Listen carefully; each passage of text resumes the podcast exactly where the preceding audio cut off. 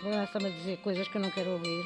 Cabelo grisalho, olhos inquietos, Maria Cláudia Henriques, professora universitária de matemática, está reformada há já alguns anos. Mas a vida continua em movimento. O telefone não para de tocar. Vários compromissos, muitas tarefas pendentes.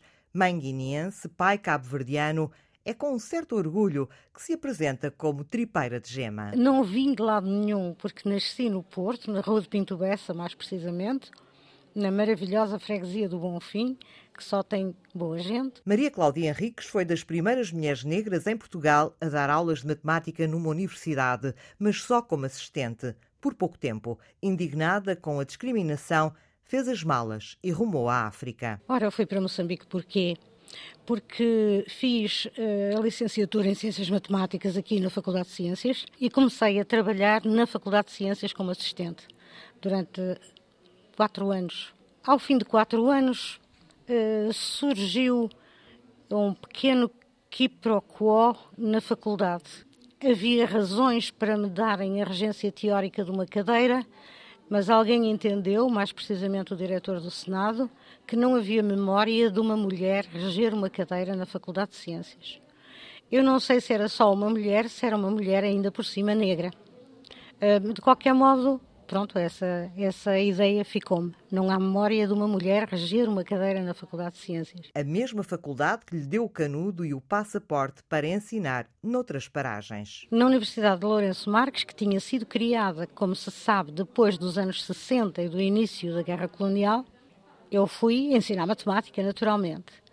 Uh, esperava, esperava uh, encontrar uma primeira turma com uns 20 ou 30 alunos negros. Não, senhor, só tive alunos brancos durante dois anos. Ao fim de dois anos, tive dois alunos negros, os filhos do rei Solusa da Suazilândia. E ao fim de quatro, tive os meus dois primeiros negros moçambicanos, que eram dali, não é? O Eduardo Madope e, e o Salomão, Salomão Mugambe. O Salomão Mugambe foi, juntamente com o Miguel Cadilhe, meu melhor, os meus dois melhores alunos tiveram 19, um e outro, e foram as únicas pessoas a quem dei 19 em toda a vida. A vida deu-lhe seis filhos e foi por causa deles que regressou a Portugal. Os cuidados de saúde precários e a insegurança em Moçambique não lhe deixaram outra opção. Voltei porque tinha crianças pequenas e havia alguns problemas que em Moçambique ainda não estavam resolvidos. Eh, para, para, para me permitir eh, estar lá com crianças pequenas sem problemas de saúde. A passagem por Moçambique não foi propriamente um regresso às origens. As minhas raízes eram especialmente da Guiné, porque, porque era a terra da minha mãe. Uh, Moçambique não tinha nada a ver com isso e de Cabo Verde também não conhecia nada porque, porque não conhecia a família do meu pai. Fui conhecer realidades novas, pronto, e de certo modo, de certo modo saber alguma coisa sobre o que se passava, eh, porque as, as informações que cá tínhamos eram realmente muito poucas, muito breves e muito pouco precisas.